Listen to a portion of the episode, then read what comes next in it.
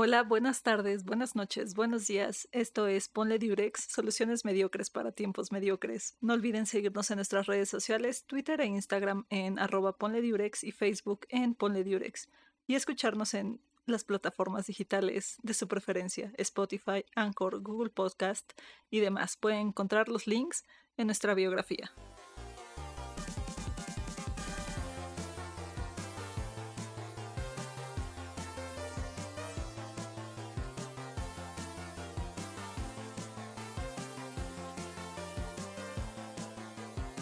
Hola a todos, ¿cómo están? Carmen, JP. Bienvenidos a Pone Durex una vez más. Soluciones mediocres para tiempos mediocres. ¿Cómo están, chavales? Excelente. ¿Y ustedes? Excitado. Excitado es una palabra interesante. ustedes no lo saben porque muy seguramente nos estén oyendo tomándose un cafecito en la mañana o matando tiempo en la tarde. Pero este día domingo para nosotros es nada más y nada menos que la una con siete de la mañana. Traemos una diarrea mental extrema. Cuéntanos, JP, ¿cuántas horas hiciste de Chimalhuacán a tu casa, güey? Fueron como. Como tres, güey. Como tres horas, güey. O sea, fue como ir a pinche Guerrero, güey, y regresar, güey, a Acapulco, güey. No mames, güey. No lo vuelvo a hacer, muchachos. No lo hagan. No vayan a Chimalhuacán. Por si vayan, está bonito. A huevo que sí. Y además tuvimos una serie de problemas técnicos inexplicables de la mierda, pero los queremos mucho. Y por puro amor al arte dijimos, ¿sabes qué? No importa que sean las pinches una con siete de la mañana, vamos a grabar este pedo. Y aquí estamos, aquí estamos el día de hoy. Porque los amamos. Los amamos. Ámenos, muchachos. Con locura. Y síganos en Twitter y en Instagram. O, o nos matamos. O no nos matamos, si eso es una peor amenaza. Eso es todavía peor. Eso es todavía peor. Pero en fin, en fin. Pues bueno, hoy, hoy, hoy de todos modos teníamos, eh, y convenientemente por horario, ¿verdad? Pero teníamos planeado hacer algo diferente a lo que ha sido la regla en los últimos episodios de este programa. Además de que con este capítulo estamos llegando a la mitad de nuestra primera temporada. Entonces dijimos, ¿saben qué? Vamos a hacer las cosas un poquito más relax. Vamos a llevárnosla con calma. Y pues nos tienen aquí. Nos tienen aquí. Y este tipo de segmentos les vamos a llamar Coacaventuras para no pagar derechos de autor en el futuro.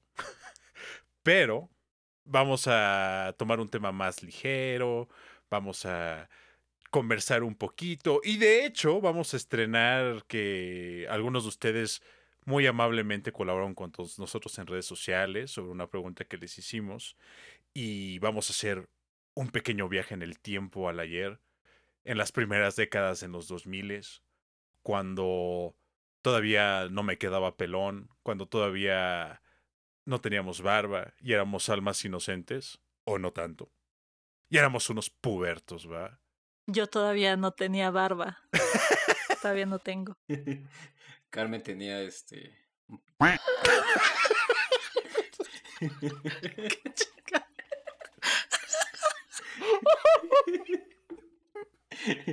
Tenía barba y un güey. Para que se chequen el nivel de. O sea, el nivel de cansancio, la mentalidad que tenemos en estos momentos, porque la una de la mañana es el momento perfecto para contar todas estas anécdotas súper pendejas. O sea, sí, les vamos a contar sobre, ah, sí, las maravillas y las pesadillas de la adolescencia en este, en este episodio. Pero en especial de las maravillas y pesadillas de la nuestra. además, vamos, yo pensé que era el único que cuando tenía por ahí de los... ¿Qué será? ¿Qué, podemos definir como nuestra, la, la flor de nuestra pubertad? Como por ahí de los 12, 13 a los 16, que es usualmente donde empieza a ser como un montón de pendejadas. Eh, vamos, yo pensé que era el único que no los volteaba a ver con tanto cariño, pero parece que no, ¿no? les pedimos a, aquellos que nos siguen en, Instagram que, nos ayudaran a, describir su, su pubertad. Y vamos, uno que hubo varios comentarios interesantes, ¿verdad? Pero al parecer todos cuando volteamos a recorrer a recorrer el bonito camino de los recuerdos, al parecer la, la pubertad no estaba muy bien parada ahí, ¿no? Entonces, dinos a ver, Carmen, según nuestro estudio, nuestra gran encuesta, ¿cuáles fueron los comentarios que, que más nos agradaron al respecto? Que fue una época de la chingada. O sea, todo fue o crisis o un maravilloso comentario que decía tu platillo favorito, pero con caca encima. y es una gran forma de describirlo. Sin duda alguna. Sin duda alguna. Por donde le veamos, siempre, o sea, todos los comentarios fueron de que estuvo horrible. O sea, nadie se la pasó bien. Incluso hubo alguien que nada más escribió crisis siete veces. Eh, bueno, estuvo absolutamente de la ñonga, dijo alguien más. Este, este igual está bueno, inició, inició de hueva, pero terminó en desastre. Dramático sin duda, dramático sin duda. Pero bueno, no, la verdad es que creo yo que, que siempre partes de, del hecho de que, o sea, físicamente, o sea, hormonalmente estás inestable, ¿sabes? O sea, es como de, si, si, hay un momento en tu vida en el que físicamente te puedes excusar de cualquier estupidez porque no eres apto, es precisamente en la, en la, en la pinche pubertad, ¿no? De hecho, sorprende que países como México te den un permiso para conducir a los 16 años, ¿no? Es como de Dios, o sea, güey, estás clínicamente pendejo, ¿no? O sea, pero así es la realidad, ¿no? Así es la realidad. No obstante, no obstante, y no sé si les haya pasado a ustedes, este, como que de repente volteas a ver algunas cosas y dices como de, ok, tal vez no era tan terrible como lo imaginaba. Y hoy que somos seres humanos de casi 30, que en mi caso de tener un... Adultos jóvenes. Adultos jóvenes, ¿no? Por ejemplo, mira, em, empezando desde el principio de que ahorita pues, pues me estoy viendo en la webcam porque pues grabación a distancia y pues ya me tengo que rapar porque pues no hay pelo y volteo a ver mis fotos 16 y tengo un afro enorme, pues es como de diablos, pues sin duda eran mejores tiempos. Pero fuera de este tipo de cuestiones ya físicas, o sea, hay otras cuestiones crísticas como de, ah, tal vez no fue tan terrible. Nos tocaron ver tiempos muy raros, de muchos cambios. Y también nos tocaron ver joyazas como la manifestación de los emos en la glorieta de insurgentes y un montón de cosas que sin duda se escribió en la historia enfrente de nuestros ojos, mucho antes de... Es como de, ah, viviste la pandemia, pendejo. O, ah, te tocó este... que pinche Biden ganara las elecciones. Güey, yo vi a los pinches emos agarrarse a madrazos con los punks y siendo detenidos por pinches monjes budistas, güey. Lo que hayas visto en tu vida es una puta pendejada, ¿no? Y ese tipo de cosas. Entonces, cuente, eh, podemos platicar en primera instancia eh, dónde estaban ustedes en su pubertad, qué les gustaba, qué no les gustaba, qué, cómo, fue, cómo fueron los 2000 desde el año, desde, las, desde los ojos de unos pequeños pubertos. Pues, o sea, depende desde dónde empecemos a contar como la pubertad. Porque, o sea, si contamos que como a los dos empiezas a traer ese cambio hormonal y están, o sea, entre que las hormonas están a todo lo que dan y están pasando un chingo de cosas en tu cuerpo que no estás entendiendo y de repente todo el mundo como que te quiere sentir más grande. O sea, no sé si les pasó que entraban a la secundaria y es como, ya soy el niño grande. Y es como, no es cierto, güey. Y después, o sea, ya terminas la secundaria y pasas a la prepa. O sea, ¿desde qué, qué parte de la, de la pubertad vamos a hablar? ¿Esa parte donde empieza y no sabes qué pedo? ¿O esa parte donde ya sabes qué pedo y estás aceptando que te estás llevando la chingada? Güey, estás, estás muy schopenhaueriana, Carmen, no mames. Ah, te está llevando la...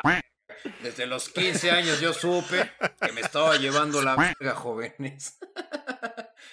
Yo, yo, por ejemplo, güey, cuando yo iba entrando a la prepa, llega un profesor, pero mamadísimo el cabrón, ¿no? Llega el profesor mamadísimo y me dice, a ver, chavos, ustedes ya son adultos y los voy a tratar como adultos. Y yo así de... o sea, bueno, yo lo, yo lo veía y dije, no mames, güey, ya tengo que madurar, güey, porque estamos ahí y estoy entrando a la prepa, güey. Pero, o sea, yo, llego a los 20, güey, y digo, creo que estoy muy pendejo en muchas cosas, güey. Que es también, o sea, es que, es que también como un, este, como un efecto en el que tú, en el que pasan, eh, en el que, pues, no sé, güey, o sea, antes, güey, este, tú, tú hablarás de tus bisabuelos o de tus abuelos, güey, eran gente que a los 20 años ya tenía su, este, su familia, güey, a los 20 años ya tenían su, este, su... Ya habían trabajado, ya la vida casi prácticamente hecha, güey. Y entonces, y nosotros llegamos a los 18, 19, güey, y ni siquiera, o sea, apenas vamos a empezar como a, ver qué chingados queremos hacer con nuestra vida. Y ni siquiera eso, güey. O sea, hay gente que a sus 25 o 26, o sea, y es la crisis de los 20 actuales, güey, que hay gente que no sabe qué chingados hacer de su vida, güey. Entonces, tú lo ves en retrospectiva, güey. Pues a los 15, 16 años, no sabes qué, o sea, 12, 13 años, güey, no sabes qué ver, o sea, no sabes nada, güey, de lo que va a ser de tu vida, güey. Y es muy cagado, güey, de que, o sea, en esa época, como que tú dices, ah, o sea, estás como en ese, en ese punto en el que, o sea, sí, como que voy a hacer el salto a, a evolucionar, ¿no? Como a evolucionar, güey. Este, voy, voy a ese paso como de, este, de, de Charmander a Charizard, güey. Ah, uy, el Charizard. El Charizard. Chécate, nomás. Pinche mamada. Pinche mamada. Pero, pues no, no evolucionas, güey. Y dices, me estoy quedando atrás, güey. Este, o, o, no me estoy quedando atrás, güey.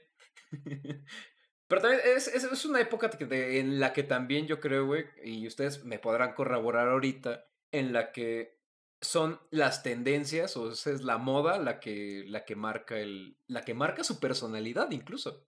Claro. Sí, de hecho, de hecho es, es bastante, bastante cagado que lo menciones así, ¿no? Porque yo, yo creo que desde mi perspectiva igual fue una cuestión de, de que fue como, vamos, todo el mundo lo dice de su generación.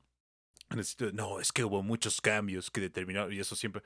Pero vamos, ¿no? A nosotros nos tocó, nosotros que estamos entre los modelos 93, 95, etcétera, etcétera o sea, nos tocó una temporada en la que una parte de tu infancia la viviste, por ejemplo, sin pinches nada de internet. Y otra parte ya era como de, ah, este es el internet y, spoiler alert, era una, una pinche mierda igual. ¿No? y, y... Y hacía un escándalo conectado al teléfono, así, un sonido horrible. Simón, sí, sí, eh, y justo cuando cuando entramos a los 12, pues ya era como de, mira, güey, existe esta cosa que se llama Messenger, güey, y ya puedes chatear con tus amigos en la computadora en tiempo real, y entonces como de, ¡guau! y nos tocó, por ejemplo, las primeras redes sociales, ¿no? Y todos teníamos nuestro MySpace y nuestro High Five y cuando salió Facebook, me acuerdo que yo era de esos románticos que era como, no, güey, MySpace Forever, güey. Y, y, me tardé como dos años en abrir un Facebook hasta que ya de plano era como que, bueno, ya todo, nadie está en MySpace. Exactamente. ese tipo de cosas. Pero, pero es eso, ¿no? O sea, como que hubo cambios que nosotros presenciamos a nuestra manera como chavales, pero que en, en, el gran panorama de las cosas, de todos modos, igual se iba configurando este estilo de vida en, la que, en el que crecer ya no era tan rápido. Y todavía muy cerca de nosotros hay generaciones que sigan este esquema de, no, no manches, yo me voy a casar a mis veintitantos, güey, y todo ese desmadre. Porque como que todavía estaba muy prevalente este modelo, sobre todo heredado de nuestros padres y nuestros abuelos, que como decías, este, JP, que prácticamente podías chingarle en lo que quisieras y te iba a alcanzar para comprarte una pinche casa. Y nosotros nos empezó ese como transición a uno de, bueno, güey, pues las cosas pues ya van a ser más caras, ¿no? Cuando yo, yo estaba en la primaria, pues con cinco varos o diez varos eras pinche dios en la tiendita. Y ya en la prepa era como, no mames, o sea, pues, ¿con qué me casa para cinco varos? Pues para el camión de regreso, pendejo, porque para nada más. Y eso, chang, no sé, ¿sabes? Entonces, Creo, que esa es la parte, la parte que sin duda marcó a nuestra generación. creo que cambiamos de plan de estudios en las escuelas como cuatro veces, que empezó el pinche modelo de competencias. Y resultó que el pinche modelo de competencias era una pinche mierda. Y entonces te quedaste con huecos, por ejemplo, este, de tu educación. Hubo gente que no tuvo historia universal, otros que sí, ¿no? Y, y, y es eso, pero al final como bien mencionas, ya son como cosas históricas que la gente experimentó con nuestra generación y la cagó.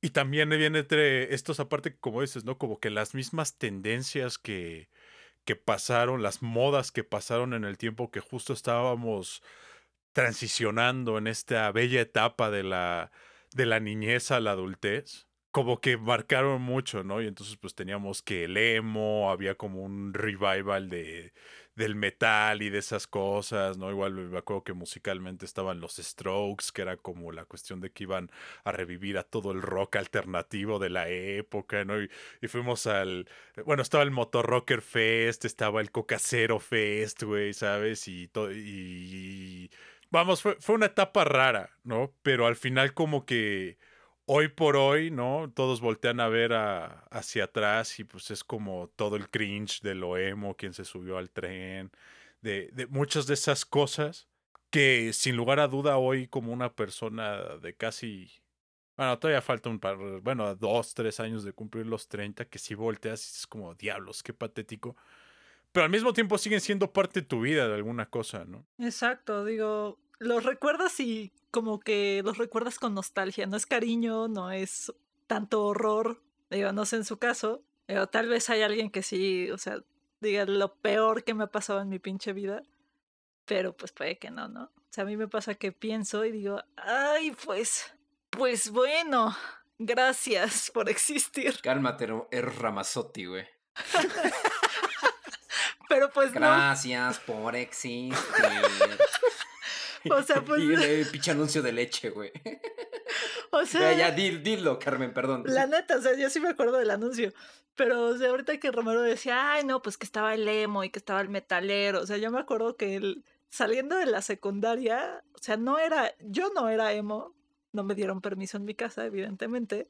Pero pues ya en la prepa sí le empecé a entrar ya una onda donde sí entré como al mundo del metal y Iba con mis covers y mis pantalones de mezclilla gastados y mi playera negra de cualquier banda que sí fuera metal y nada así como de que mamadas de, ah, sí, alternativo no, chingada madre que no. Porque el new metal es para maricas, güey.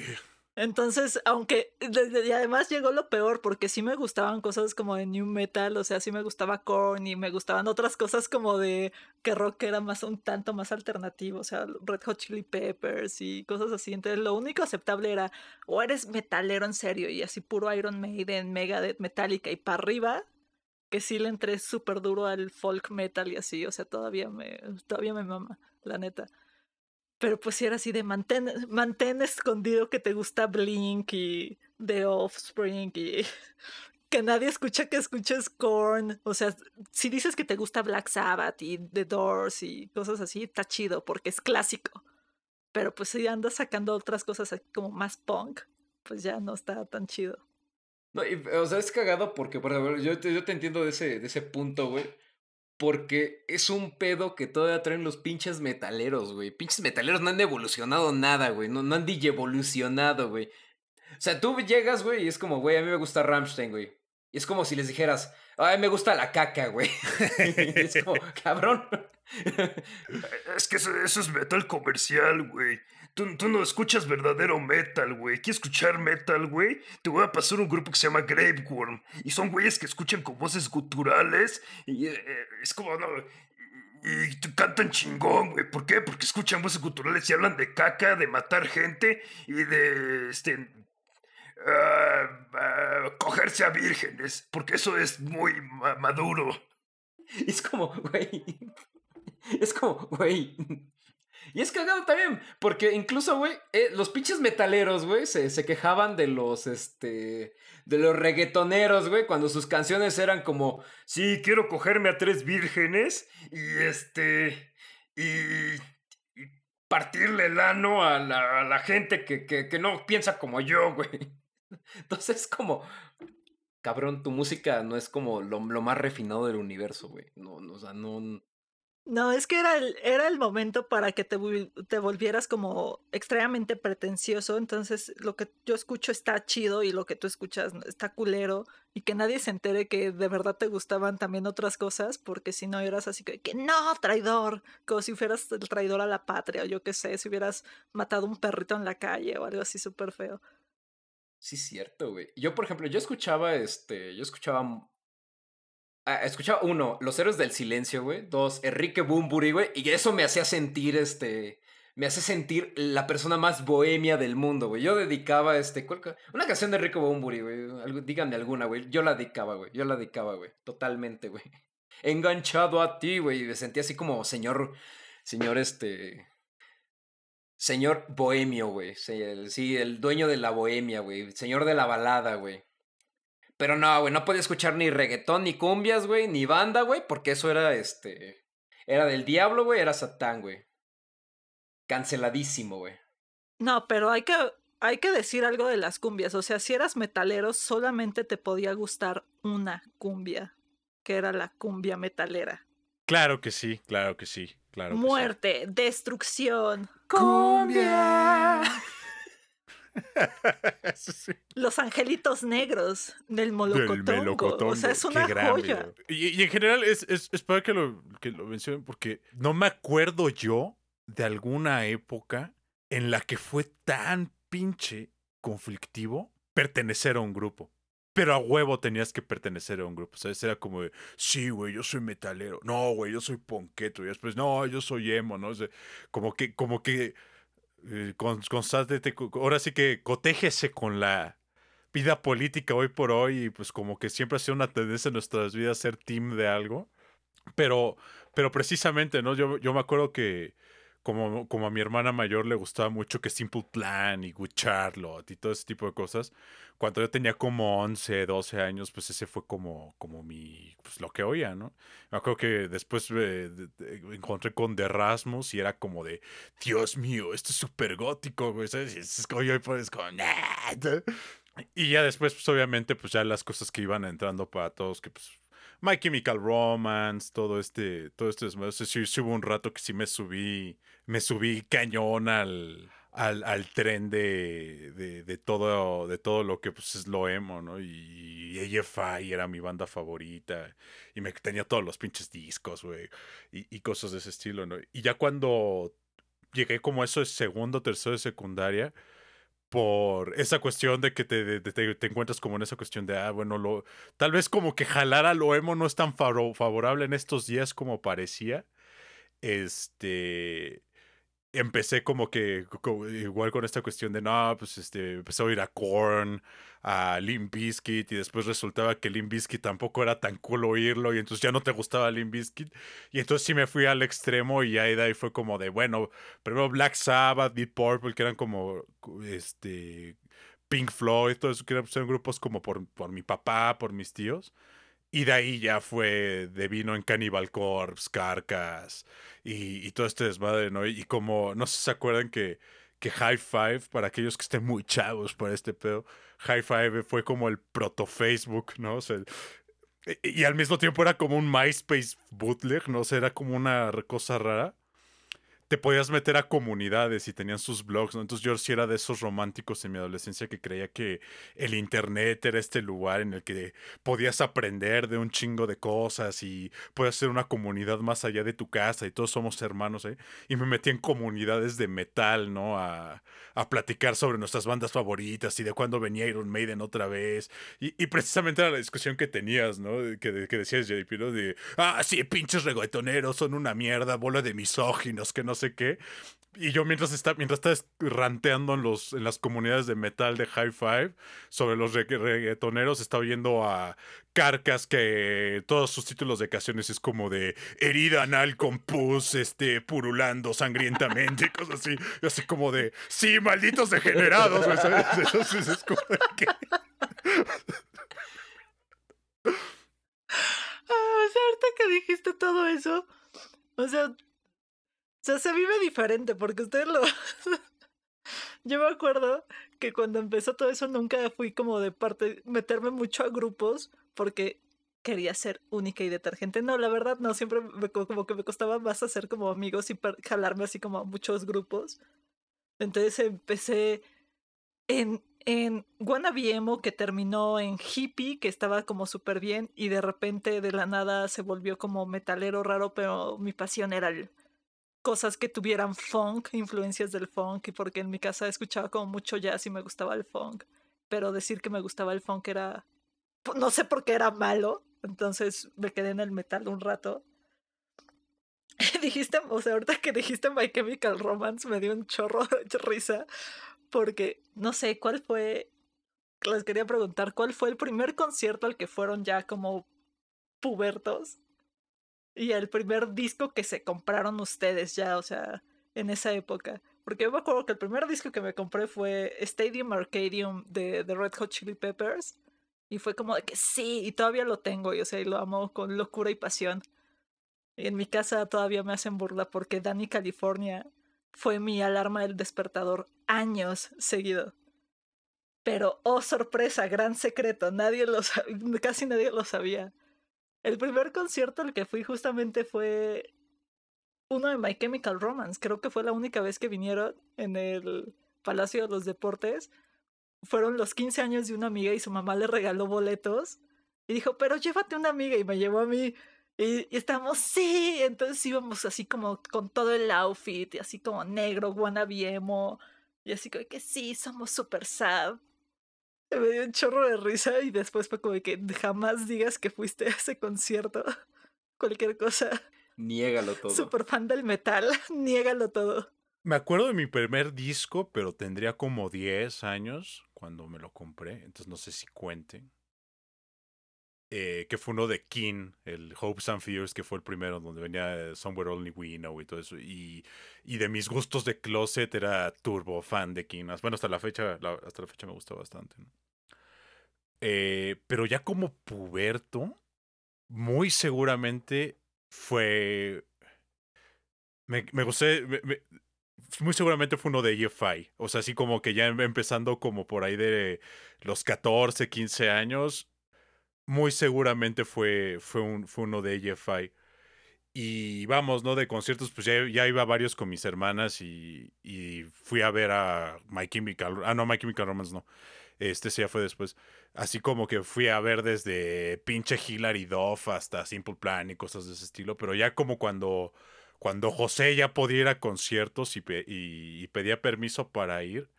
Si no me equivoco, o al menos el más presente que tengo, fue el Coca Cero Fest, precisamente con, con mi hermana mayor. Fue como el primer concierto que nos dejaron así de llegaron, nos dejaron nuestros papás en la, en la entrada y Dios los bendiga y, nos metimos los dos al, al, desmadre.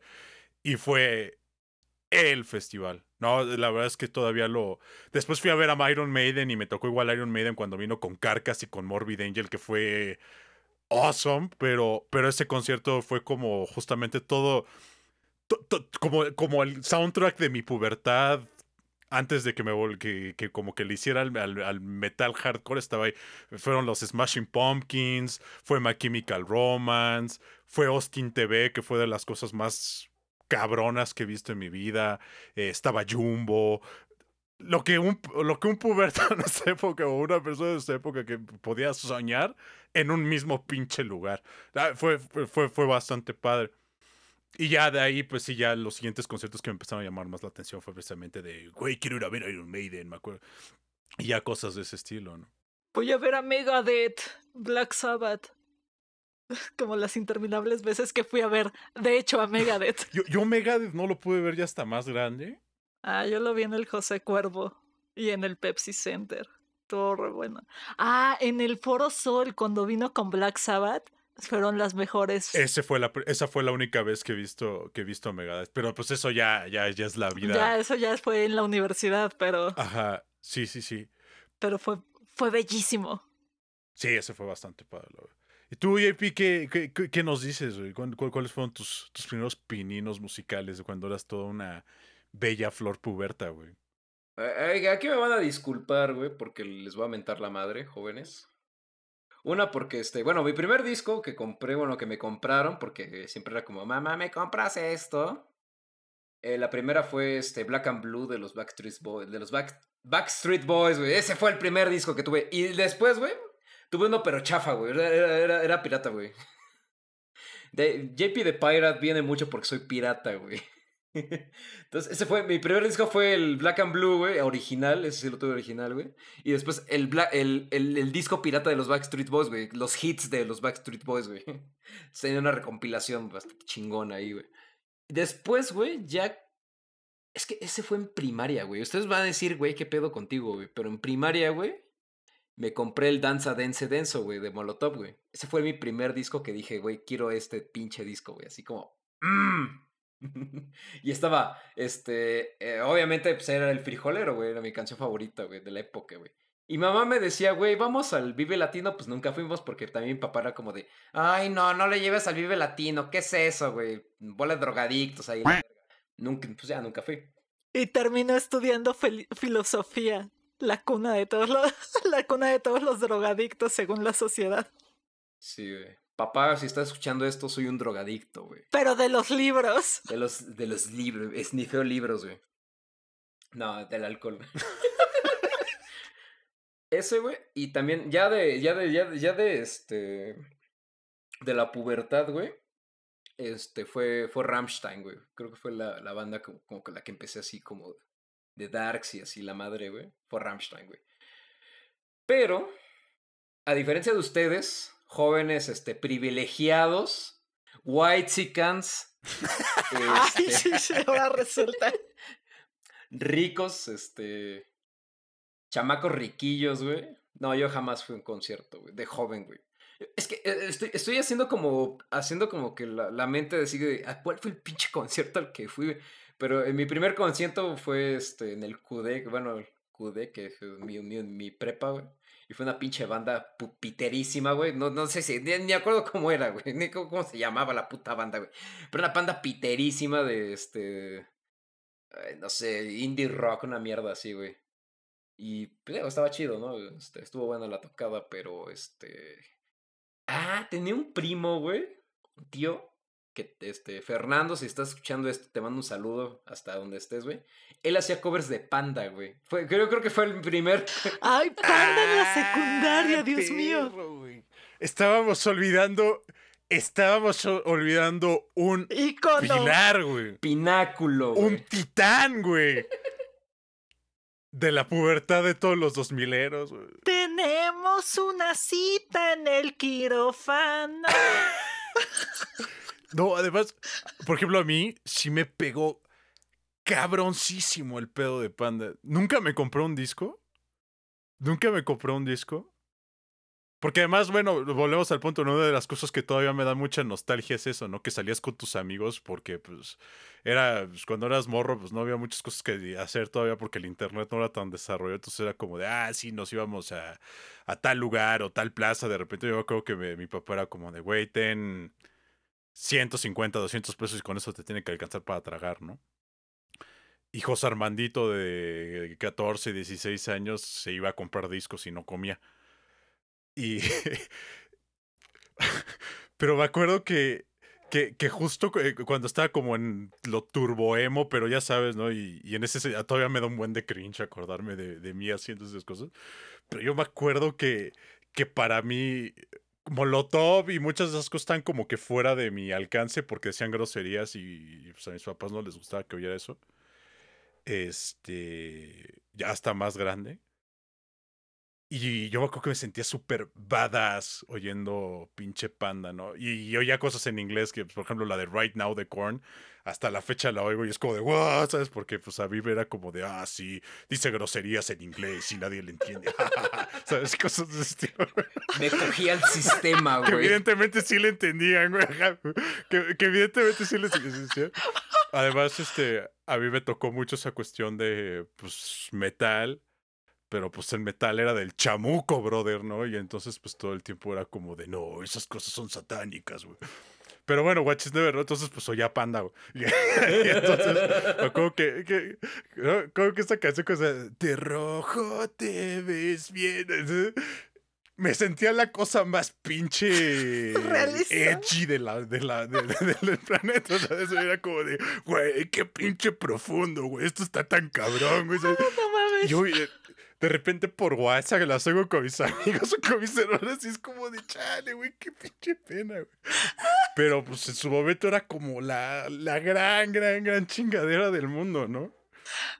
Inven- Yo nunca olvidaré Panda. Me acuerdo de Panda cuando iba en la secundaria. Me acuerdo en primero de secundaria. Entonces era así como que sí, ya soy niña grande. Y es como, sí, ya soy una adulta. Y ya, o sea, como mi secundaria estaba súper cerca de mi casa, me acuerdo que, que ese era el primer año de la secundaria, sí me fueron a dejar mis papás a la escuela. Pero, o sea, ya a la mitad de primero de secundaria ya me regresaba yo sola caminando. Entonces venía con una amiga luego caminando y es como de que, ah, sí, ya, ya salgo sola de la escuela, pero me acuerdo que estaba de moda esa de... ¿Cómo se llamaba? Cita en el quirófano, o sea, esa madre. Es como, tenemos una cita en el quirófano vendrá el doctor, me aplicará cirugía. Y es como si que me sacara el corazón. y yo, ¡sí! Y cuando el güey empezaba a gritar, Era como de, no mames, güey, qué pesados. Y ya después oías. Pepe Madero es mi padre, güey. sí, sí, sí. Y ya después es como, ya después oyes The Grindcore y cosas así. Es como de, ah, este güey grita como marica. ¿no? Pero pues, su momento causaba como un impacto, ¿no? Pero bueno, creo que Tal vez por eso nos llevamos bien, fuimos, igual de incómodos en la pubertad, siendo súper metaleros, pero escondiendo así como súper de closet, escondiendo que nos gustaban otras cosas o que habíamos visto otras cosas. O sea, la neta hubo momentos buenos, o sea, no sé ustedes, o sea, ¿qué, qué fue lo bello? O sea, que se enamoraron, les rompieron el corazón. Bueno, eso no es bello, perdón. pero... si eres emo, lo es. Si eres emo, por supuesto que lo era. Esto me legitima, güey. Eso me legitima, güey. Fíjate que yo, bueno, bueno, ahí sí tengo que presumir algo, güey. A los 16 años, güey, tuve una morra de este, bueno, este, anduve con una chava de 20 años, güey. Uy. Fue como el. No, no, no pasó nada, güey. O sea, tampoco era como que este. Uy, de todos modos. Uy, de todos modos, güey. Pero, si era como, güey, te ando con alguien de 20, güey. Estoy bien mamado así, güey. me senté bien viajado. Pero también, o sea, es que también había. Yo, yo, yo del, de la prepa, güey, sí me acuerdo que era el tipo alternativo. Bueno, no, no alternativo, no, no, no pertenecía a ningún grupo, güey. Era del grupo que jugaba este Yu-Gi-Oh, güey, en las este, en los recesos, güey. Y se me hacía muy cabrón jugar Yu-Gi-Oh, güey. Y. Pero, güey. Esto, o sea, estaba como en el medio entre que valía madre, güey, porque pues jugaba Yu-Gi-Oh, güey. Y este. Y estaba muy cabrón, güey, porque a mis 16 años había logrado andar con alguien de 20, güey. Desde ese punto, güey, me gustan las mayores, güey. Eso sí es una realidad. ¿Tú cómo la viviste, Romer? ¿Tú te enamoraste o no, güey? Yo, yo era mucho el, el estilo de, de puberto inmamable, güey, que, que se siente pinche único por todo, güey. Sigue siendo inmamable, güey. Y, después cuando me empezó... Todavía te pasa.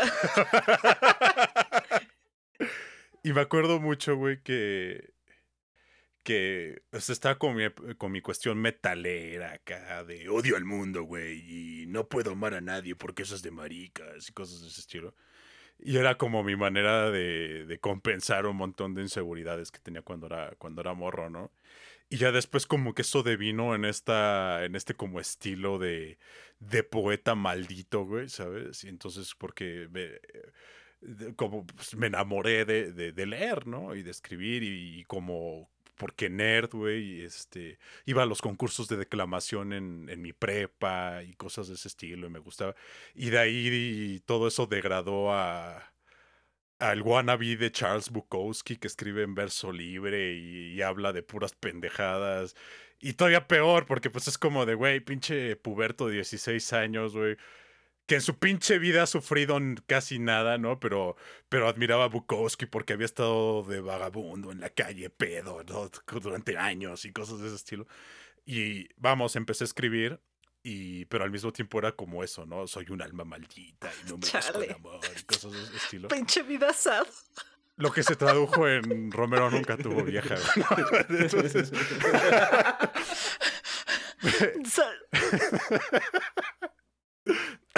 Pero... Lo peor es que ya nos conocimos en la universidad y todos sabemos cómo terminó él. Romero nunca, tuvo, nunca tuvo vieja. Romero sigue sin tener vieja, ¿no? Entonces, este... pero... Pero sí, y, y, y, no, o sea, es esa parte que todavía lo veo con, con, en, en, retrospectiva. Y sí, pues por ejemplo, igual es el hecho de que pues fui en escuela de puro cabrón, ¿no? Y entonces, pues eso, eso dificultaba las interacciones con el otro sexo. O te dabas besos con ellos o... Exacto, era el síndrome del marinero a todo lo que da, a todo lo que da. Te coges al almohado y te coges al compañero. compañero, va a tener usted que abrirlas. Tan fino como siempre. Ah, es algo así exactamente, tan fino como siempre. Y, y sí, no, o sea, pero obviamente sí me acuerdo que, que de los, ahora sí que tuve, tuve un par como de, de ilusiones por ahí. Me acuerdo que, que casi todas terminaron muy mal. Eh, y entonces eso como que incentivaba nuevamente a Romero cringe, güey. Entonces era como de, no, güey, pues es que este pedo. Y además era... eh, Si era en, ese aspecto, por ejemplo, si era un morro medio, me- medio inmamable, me acuerdo que les escribía por Facebook así como de, este, no, qué chingón que no te gusten, yo qué sé, güey, los Jonas Brothers, güey, y pendejas de este estilo, ya como, ah, Simón, güey, qué chido por ti.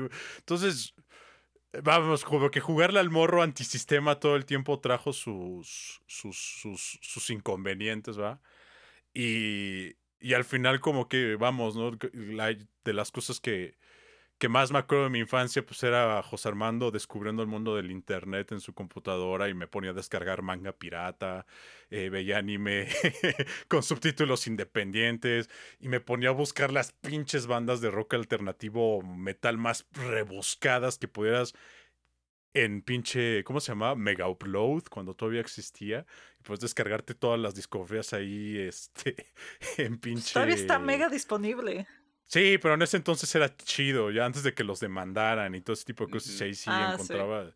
Me acuerdo que, que era como de, güey, encontré esta banda de un disco que tiene dos canciones y cada, cada una de las canciones duran 40 minutos y cosas de estilo. Ese, es- esa fue mi pubertad. ¿Tú, Carmen, te enamoraste, Carmen? Sí, tampoco terminó muy bien. Pero he de decir que no he de decir que no fue por mi culpa. O sea, yo intenté esforzarme y hacer lo mejor que me correspondía, pero incluso en ese entonces, o sea, estaba muy pendeja la neta, o sea, me vi muy inmensa en un chorro de cosas, pero neta no mamen. O sea, lo pienso y digo, ay, no mames, para hacerle eso a otra persona, incluso en esa época sí está sí hay que tener muy pocos escrúpulos. ¿Qué te hicieron, Carmen? Cuéntanos. ¿Qué no me hicieron? No, no es cierto. No, no es cierto. Este. No, pues simplemente estuvo como muy dramático. Como que de ahí salió, yo creo que mi amor al drama. Pero. Y una. Y un chorro de inseguridades, porque la neta sí te como que de repente te comen. Y es como que, ah, bueno, gracias. Y, y yo creo que. Yo creo que esa es una parte igual, ¿no? O sea, así como. Como hay cosas que recuerdas en tu misma inocencia, ¿no? De este niño que ya quiere ser adulto, igual te. Hay, hay muchas desilusiones en ese estilo, ¿no? O sea, lo que es una realidad es que. Por ejemplo, ¿no? En, en cuestiones amorosas, pues te das cuenta que el amor no era como lo esperabas, ¿no? Pero, pero al final del día es una parte que poco a poco va, te vas dando cuenta de que crecer, ¿no? No es, no es como lo esperabas, ¿no? Y, y, y, y es como una relación de, de amor y odio a esa etapa, tal vez por eso, porque cuando tú, a mí me pasaba mucho que cuando era adolescente me acuerdo que era como de, tenía una banda, ¿no? Porque a mí sí me, me pegó la cuestión de querer ser rockstar desde muy pequeño y, y era como de, sí, güey, este, con, con, mi banda era como de nos vamos a ir a vivir juntos en una casa, güey, y así estaría súper chido, güey, porque pues trabajaríamos en lo que sea, pero regresando del trabajo, güey, pues este, podríamos ensayar todo el, todo el día, güey, ¿no? Y entonces pues prácticamente vivimos el sueño, ¿no? Y me acuerdo que llegas con, llegas con, a, a, platicarlo con demás personas esos sueños y te dicen, güey, pues es que pues, cuando seas grande, güey, vas a voltear y vas a decir como de, bueno, pues es que pues esos son sueños, pero no se van a poder lograr. Y tú en, su momento decías como de, vas a ver que sí, güey, ¿no? Y pues hoy no vivo con mi banda y tocando todas las noches después de trabajar, ¿no? Y, y, y, es esa parte como padre en el sentido que te acuerdas de la ilusión, pero gacha porque precisamente es como de, bueno, güey, es que en efecto, ¿no? Eh, crecer no era como, como lo esperaba. Y eso empieza a generar, generar como este tipo de, de, desilusiones, ¿no? Y que por alguna razón, tal vez por el mismo vibe en el que nos, bueno, en el ambiente en el que nos desarrollamos, ¿no? En este, en esta transición de mentalidades, de, muchas cosas, tal vez eso es algo que, que marcó a nuestra generación, ¿no? Que por un lado fuimos no por nada nos llaman como esta generación de cristal y todo este tipo de cuestiones, ¿no? Y hoy por hoy es como de tú que sufriste, que no sé qué. Pero en muchas cosas nos criaron tal vez en un ambiente muy seguro en muchos aspectos en nuestras casas Y a la hora de confrontarte con la realidad te dabas cuenta que no era así, ¿no? Y entonces te quedas como de, pues qué pedo, entonces, ¿qué es crecer, ¿no? No wonder, porque al final del día, pues casi tenemos 30, seguimos viviendo con nuestros papás y muchas cosas. Y como que cada vez nos tardamos, no nos casamos. Que no tiene nada de malo, ¿eh? No, por supuesto que no, ¿sabes? O sea, pero, pero esa cuestión de ya no somos el brother que le vamos a nuestros hijos. Güey, yo cuando tenía 25 ya estaba teniendo mi tercer hijo, güey, ¿sabes? O sea, porque la transición tal vez fue distinta, ¿no? Sí, de hecho, pues sí, siento que, digo, igual y también porque nos desarrollamos en ambientes tal vez un tanto similares, pero sí creo que es un patrón como de la generación esa que nació tal vez inicios de los 90, mediados de los 90, que fue de, ah, sí, como que tu familia, tus papás te, te quieren crear en un ambiente muy seguro, obviamente se espera que eso lo hagan, o sea, te quieren dar como lo mejor, o tal vez darte todo lo que no tuvieron, ya cuando te enfrentas al mundo real, o sea, las primeras veces que te topas con él, pues sí te cae como balde de agua fría. Por ejemplo, a mí me pasó, yo me acuerdo que venía pues obviamente, o sea, vivir en mi casa, siempre había alguien cuidándome, estaba mi abuela, o sea, me iban a dejar, me iban a regresar, a lo mucho pues ya me regresaba sola y pasaba pues la tarde yo sola y ya pues o hacía mi tarea o salía con una amiga a dar la vuelta al fraccionamiento, lo que sea pero pues era un ambiente bastante controlado. Tanto en la escuela porque había como orden y llegaba a la casa y también había como cierto orden. Entonces cualquier otro espapalle pues tenía que ser como en horario específico, ¿no? Pero ya cuando salí a la prepa que era como, te vas a ir tú sola, te vas a subir un pinche microbús y te vas a ir tú sola una hora casi de camino y vas a entrar a una escuela donde hay un chingo de gente, los profesores les vale lo que estés haciendo y vas a ver cosas en la calle y tal vez te van a intentar asaltar o, o te van a asaltar de hecho y vas a ver gente que tiene mucho y gente que tiene muy poco. Entonces me acuerdo que esas primeras acercamientos de, ay, pues me voy a ir yo sola en el camión y después voy a estar en la escuela y me tengo que regresar yo sola. Y en la escuela ya me están, en la preparatoria ya me están tratando, tengo 15 años, ya me están tratando como un adulto. Y si no entro a mis clases, pues es responsabilidad mía. Y si entro, pues a todo mundo le vale. Entonces, como que veía mucho esa situación, como la veían otros, pues otros compañeros o amigos que tenía. Decía, pues güey, o sea, a mí me va re bien. O sea, llego a mi casa y pues hay de todo o sea, pues, me la paso bomba, o sea, y veía amigos que, o sea, tenía un compañero, me acuerdo, nunca se me olvida, que vivía en Chalco y decía que diario en el camión donde venían, donde venía, siempre asaltaban. O sea, siempre lo asaltaban una vez al día. Entonces que por eso, no, o sea, de por sí no tenía dinero. Entonces, con más razón, luego, pues de regreso para su casa se tenía que ir caminando. O sea, nada más le quedaban como cinco pesos. Decide qué camión, qué, cuál de los tres camiones que necesitas tomar vas a tomar para irte de pinche escuapa hasta el canal de Chalco al estado. Entonces siempre era como que, güey, pues a mí me va re bien porque pues con tres pesos todavía costaba el microbús tres pesos y si me, y si nada más tenía dos, pues te podía tomar el RTP. O sea, tenía que caminar unas cuantas cuadras, cruzarme la avenida y tomaba el camión y ya me iba a mi casa. O sea, y pues, no había tanto pedo. Es más, tenía que caminar, pues nada más eran 5 o 6 kilómetros, entonces tampoco estaba tan lejísimos. Pero pues esas cositas que si te topas de, güey, no mames, pues no me está tocando tan de la chingada y como que te empiezas a dar cuenta. Yo, por ejemplo, lo que sí vi, o sea, bueno, primero era lo del transporte público, güey. Sí fue una cosa así como de, ay, güey. Una vez me acuerdo, se suben dos cabrones, güey, al transporte, güey. Voy de regreso a mi casa porque yo ya, ya, en secundaria sí me regresaba solo, güey. Pero ya en prepa, güey, me iba y me regresaba solo, güey. Entonces se suben dos cabrones.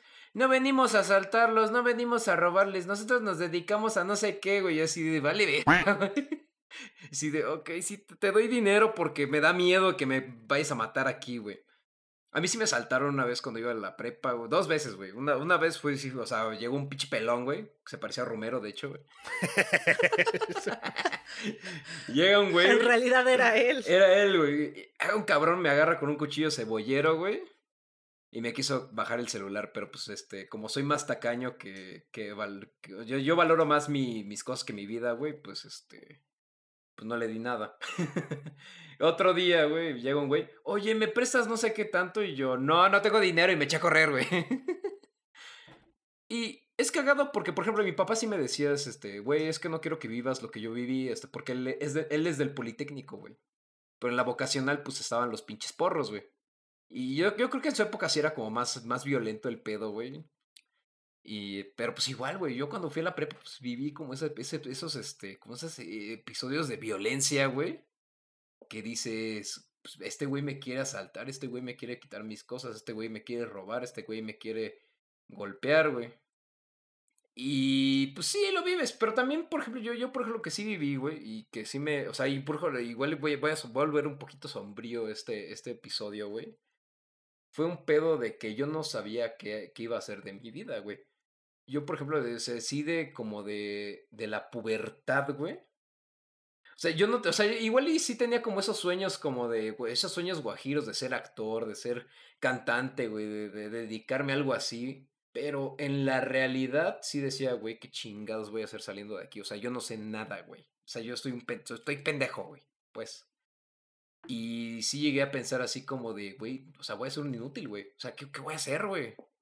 Y al final como que vas, este, vas saliendo, güey, y dices, "Eh, no está tan... Uno, no está tan cabrón como dicen. Y dos, no está tan... No es tan feliz como, como te lo hacían ver tus privilegios o como lo hacían ver tus, este... Tus privilegios. Entonces, como en un... Yo, para mí sí fue como en un, en un, en un punto medio de en que no estaba tan cabrón como me decían y no estaba tan fácil como, como de alguna manera llegar a pensar, güey. Creo, creo que eso es algo, algo muy interesante. Vamos, yo vengo, yo vengo de una experiencia totalmente diferente, ¿no? Como lo mencionamos en entregas pasadas, pues siempre fui en, en escuelas privadas. eh, sí usaba el transporte público, pero pues no era como la gran, gran, gran constancia en mi vida. Pues. Porque, por ejemplo, igual como, como mencionaba, ¿no? Como que tal vez nos, los, los padres de la generación que nos crió, como que precisamente un rasgo muy característico fue esta cuestión de yo la tuve difícil, no quiero que tú lo tengas, ¿sabes? Y cada, cada padre de familia entendió eso en diferentes aspectos, ¿no? Por ejemplo, en el caso de mis papás era eso como de, güey, pues yo no quiero que tomes un camión o cosas así, ¿no? Yo como fui el único hombre en mi, en mi casa, en ese caso tal, me dieron muchas licencias más temprano que a mis hermanas. Y por ejemplo, yo sí me subía al taxi Dios me bendiga y pues, llegaba donde quisiera ya una vez que llegué a la preparatoria. Y ya después era como de, pues, tomas el taxi, ahora sí que todo, yo, eh, mi prepa está por el Ajusco. Entonces te bajabas a la estación de La Joya del Metrobús y pues de ahí ya me movía a donde pudiera, ¿no? Y cosas de ese estilo. Eso en cierta medida pues sí me hizo como un poquito más independiente y es algo que, que siempre me gustó, ¿no? Así como que a mí que, que me llevaran por todos lados. Pero, pero igual era esa, esa cuestión que al final, por ejemplo, en mi caso, de las cosas así igual como un poco más complicadas, es que te das cuenta, y tal vez algo muy característico en nuestra generación, que si bien no tienes como un conflicto externo con el mundo, así como de "Mm, no tuvimos una guerra, o bueno, después empezaron a pasar cosas con la cuestión de inseguridad, de narcotráfico a partir del 2006 y cómo fue en escalada. Por ejemplo, nos tocó esa transición de que de repente muchas ciudades eran muy seguras y se sacudió todo este desmadre y de la nada resulta que casi todo el pinche país está en una oleada de, de violencia súper cabrona, ¿no? Y... Pero al menos de mi lado y tal vez en muchos como que nuestros conflictos muchas veces fueron más internos, ¿no? Como que es una generación que se tuvo que, que, que a poner más al tú por tú con, con lo que te dicen, con lo que te dices a ti mismo y con lo que te crees, ¿no? Y sobre todo como con esta exigencia a veces de pertenecer a un grupo, ¿no? O que te val y si no, pues como que no valías. Y, y por ejemplo, a mí me pasaba mucho, que, que es algo que igual platicamos otras veces, que como un brother de clase media, que pues convivía con, con gente de, de mucho poder adquisitivo, pues de este lado no me trataban bien, pero cuando te ibas con la banda metalera a intentar hablar de, de carcas y de pinche Behemoth y pendejadas así, es como, ah, bueno, pero tú qué sabes, pinche riquillo, ¿no? Y, y, cosas, y entonces te quedas como, por ejemplo, a mí me pasaba mucho eso, ¿no? Que me queda como en medio, ¿no? Porque tal pareciera que por qué oyera o dónde estudiaba, ¿no? Como que eso determinaba mucho el valor de, de mi persona. Y al final era como de, oye, güey, pues, pues, todos nos la venimos a pasar bien, ¿no? Y entonces tú, yo mismo empezaba a generar como estas visiones propias de mí mismo, de, pues entonces, ¿dónde me hallo, no? ¿Quién soy? ¿A dónde voy? Y como bien mencionas, JP, pues al final del día, igual te, tú mismo, como esta parte de esta generación, todo el tiempo te dicen que tienes, tenías como un futuro algo mucho mayor de lo que cualquiera puede esperar y nos tocó esa este como momboyombo de somos líderes y todos a toda madre, etcétera, etcétera. Y pues cuando empiezas poco a poco desarrollarte hacia la adultez, te das cuenta que es como de, bueno, güey, pero pues es que estoy en una generación de millones de líderes y pues caes en el, en el, en la fría realidad de, güey, de ¿qué te late? 20, 30 millones, no todos pueden ser líderes, ¿no? Entonces, pues, ¿qué soy? Y después terminas estudiando filosofía y se vuelve todavía peor, ¿verdad? Porque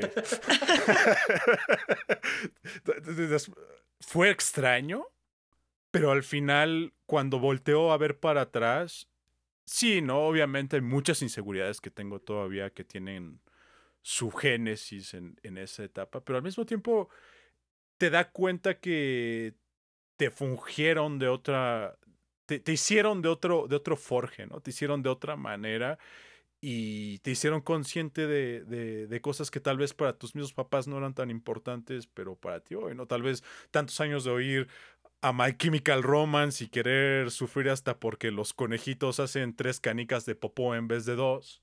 Tal vez eso el día de hoy, pues no sé, esa sensibilidad la puedes poner en otro lado hoy somos, hoy somos generaciones más preocupadas por la, por la salud mental, por realizar nuestra vida en ámbitos fuera del trabajo. Y tal vez eso tiene que ver con la misma oportunidad que tuvimos de decir, oye, güey, es que hay cosas más importantes que todo lo que nos prepararon para hacer, ¿no? Y, y que a pesar de que muchas cosas se fueron haciendo de una manera, hoy se pueden hacer de una manera distinta, porque nos dieron la oportunidad de, hacer eso, ¿no? Y, y, es esa parte que, que, si bien no todo fue bueno, en el sentido de que pues andas atormentándote como por todo, y siendo un wannabe atormentado de repente, hay otras partes que te dieron esa sensibilidad para, para poder ver la vida desde otra perspectiva. Pues sí. Digo, Supongo que pese a todas las similitudes que intentemos encontrar, pues si no entre nosotros o con otras personas que tal vez digamos, ah, pues nos desarrollamos en ambientes parecidos o no. O sea, todos como que nos quedamos con esa espinita de, pese a todo, se nos dijo que tal vez iba a ser un tanto complicado y tal vez no lo fue. Entonces tú estabas esperando, tenías expectativas de que algo iba a pasar y no era así. Y además tenías otras expectativas sobre cómo iba a terminar y tampoco se parecía en nada como tú lo imaginabas o como tú planeabas y tenías muchas ideas y querías hacer muchas cosas y muchos sueños y te das cuenta, oye, pues es realista o no es realista, entonces, porque si es realista, ¿cómo le hacen los demás y por qué a mí no me está pasando? Y justamente también de ahí se desencadenan, como dices, muchas inseguridades y tal vez indecisión o una incertidumbre sobre cómo va a seguir avanzando tu vida y JP lo mencionaba hace rato, o sea, la crisis de los 20, pues, o sea, te empieza, vienes de una generación que, pues, a sus 25, a los 30 ya tenían, o sea, ya a nuestra edad, digamos, ya tenían, pues, la vida hecha, ya tenían un trabajo estable, ya tenían una casa, lo más seguro ya estaban casados, con hijos, o ya estaban en planes de. Entonces, pues tú dices, güey. Pero el punto es que pues ya estaba ahí como mucho compromiso, tal vez una carga como muy grande, y te dice, y te lo vendían como que a ti te iba a pasar igual, y tú te lo creíste, y te das cuenta que llegas a los 25, que vas, ya te estás acercando a los 30, y pues no te está pasando así. Y muchas veces te hacen sentir que está mal, que digas, ay, pues es que ya tienes 28 y no has hecho esto y no tienes esto y cómo es posible. Y, y es como, güey, pues es que no.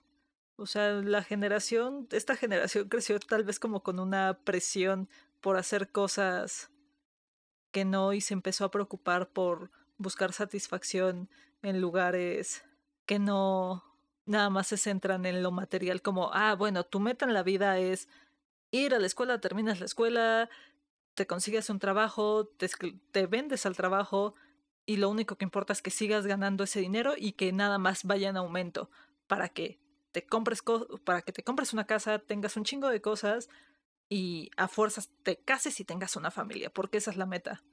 Y dejan de lado de, pues es que a mí me gusta esto, es que pues esta ilusión que tenía tal vez de adolescente o pues no la quiero dejar de lado, no es como que la vaya a volver el trabajo de tiempo completo, pero pues no debería de morir y desaparecer.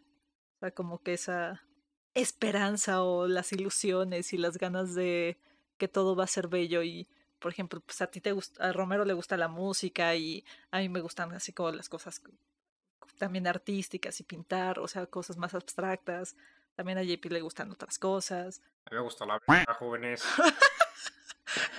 Hecho del mi pasión.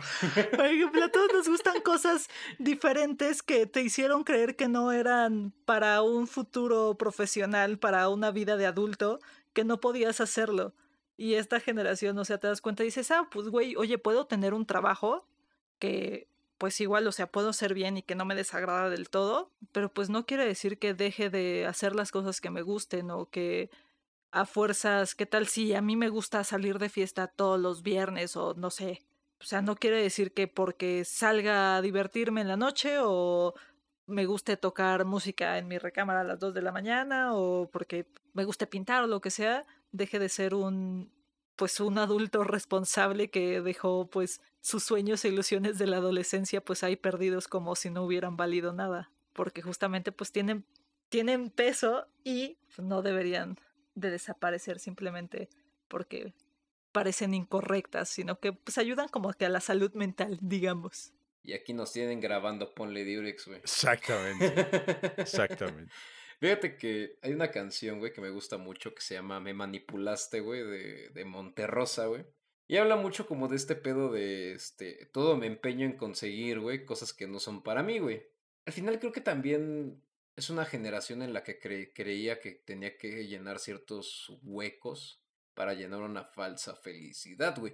Entonces, tienes una, tienes una generación, güey, que sí estuvo como en una burbuja de, de, como de, como de protección, güey, pero también se dio cuenta de que, güey, creo que todo lo material, güey, o todo lo, lo que crees tú que, o lo que cree la generación anterior que es lo que deberías conseguir, güey, pues creo que no es lo mejor, güey. O sea, bueno, es que, es que, es que es también como una cosa de perspectiva. Porque igual y, es lo que yo he visto. O sea, por ejemplo, mi papá tiene una perspectiva completamente distinta de las cosas, güey. O sea, para él, él, él sí ve muy mal, por ejemplo, güey. O sea, yo, yo he pensado así como de, güey, quiero hacer otra cosa. Igual y me, dan, me dan ganas de hacer otra cosa que no es lo que estoy haciendo ahorita. Y él lo ve mal, güey. O sea, él lo ve así como de, no, ¿para qué te cambias de camino? Y yo así de, pues, porque viajo ligero, güey me vale madre, güey, dejar esto que hago y podría ser perfecto otra cosa, güey.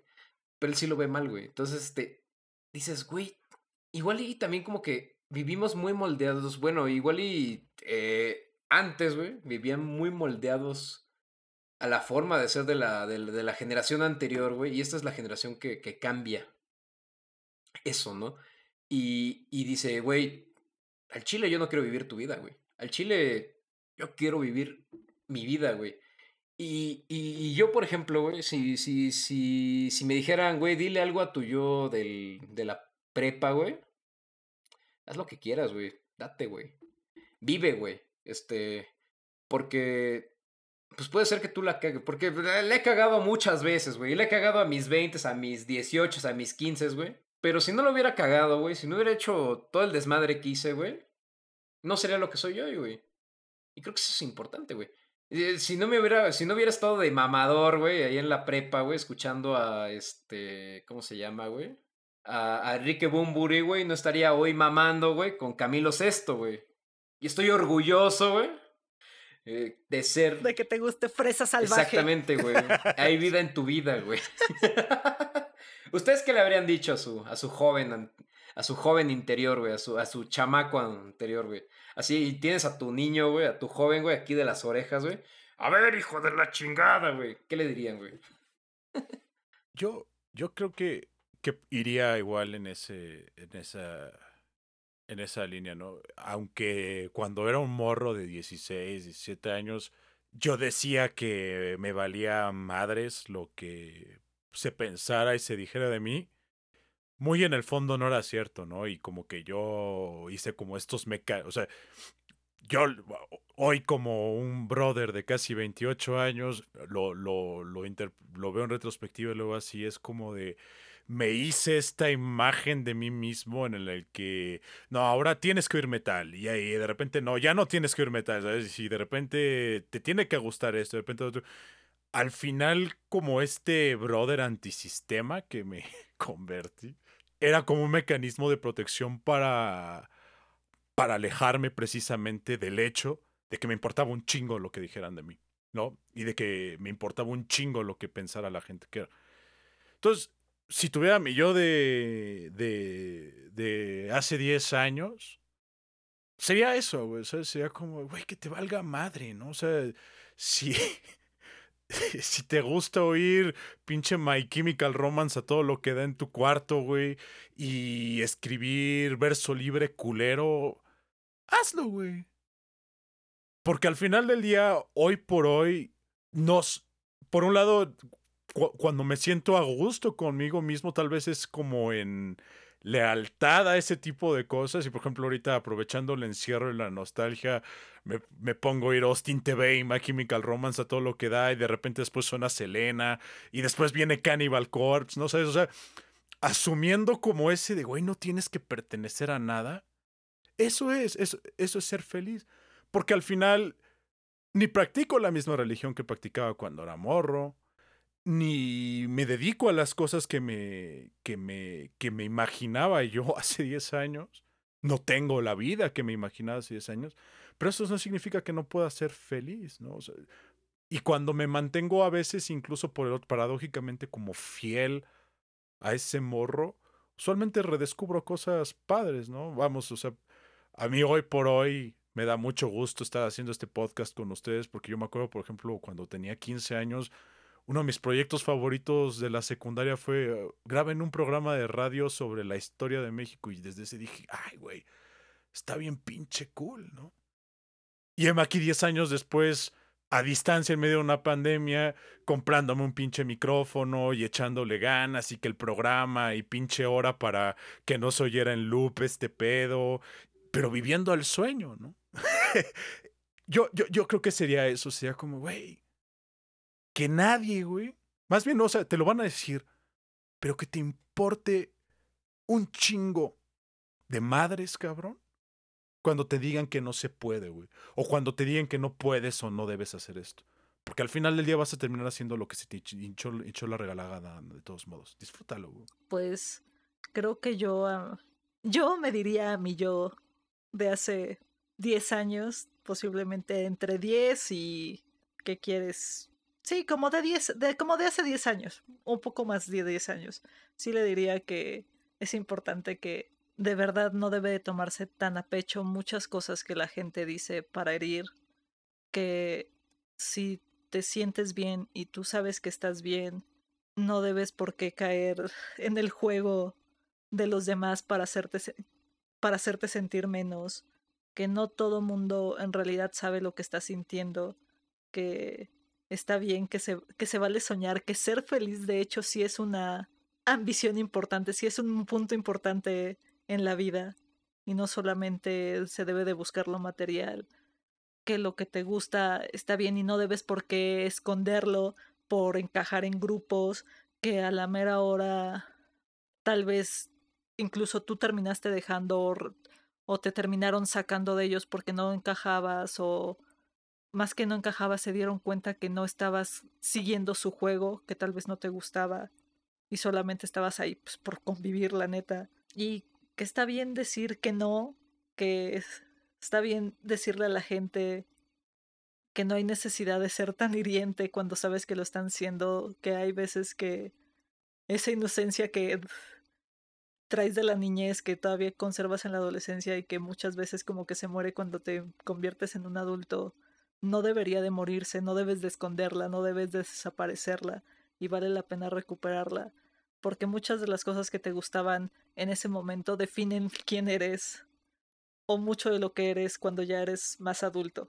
Y si las estás ocultando y escondiendo, simplemente hacen más daño. Está bien si te gusta pintar o no sé, salir a caminar cuatro horas o tocar la guitarra o el bajo, escribir en verso libre o escuchar a Enrique Bumburi y, y Camilo Sesto. Está bien lo que te gusta lo que te gusta. Y está bien si después tú dis, por tus propias convicciones tú dices que ya no te gusta o que te sigue gustando y que ahora te gusta más y que no lo tienes que ocultar por encajar y que nadie te tiene que decir qué es lo que tienes que hacer. O sea, está bien una guía, está bien que la escuches, está bien que la recibes, de ahí se aprende, pero no tienes por qué a fuerza seguir eso. Ahí está, está, y con esto quiero decir, o sea, como que me está costando trabajo, es que tener esa chispa de rebeldía que muchas veces se da como en, el, en los adolescentes, está bien. Es bueno, está bien, se vale y hasta me atrevería a decir que en mi caso estuvo sano porque me llevó a muchas veces oponerme a cosas en las que no estaba de acuerdo y dije, ¿sabes qué? Chingas a tu madre y, o a tu padre mejor. O sea, está bien ser rebelde y que van y chingan a quien se les dé la gana, porque quiere decir que estás aceptando mucho de lo que eres. Y está bien, porque te vas a equivocar y vas a aprender y te vas a levantar y nadie te lo tiene que recriminar porque justamente por eso vas creciendo y por eso vas avanzando y por eso no te estancas.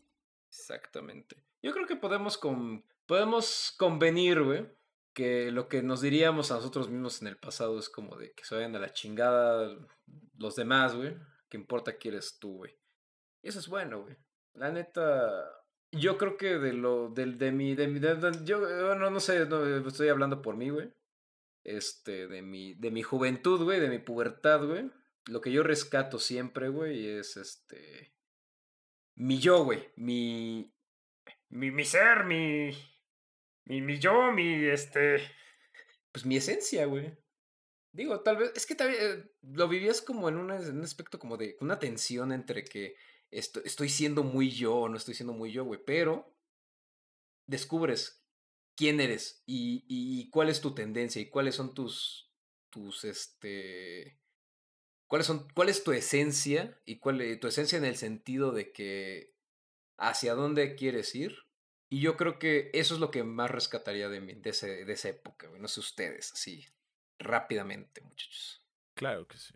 Sí, claro que sí. Yo, por ejemplo, ahorita, ahorita lo estaba pensando, ¿no? Y es bien cagado porque justamente eh, ahorita en el cuarto que me encuentro en mi arresto domiciliario pandémico, es el mismo cuarto y el mismo escritorio y absolutamente todo lo mismo que cuando tenía 16, 17 años. ¿no? Y no sé si ve, como que me da esta parte de orgullo de precisamente, bueno, me gustaría tener mi afro de 16 años, pero esas son cosas imposibles ya en esta vida. Pero a todos vos tener a, a Romero con su playera de Star Wars hablando en línea de pendejadas creyendo que el Internet es la pinche mera mera de las cosas.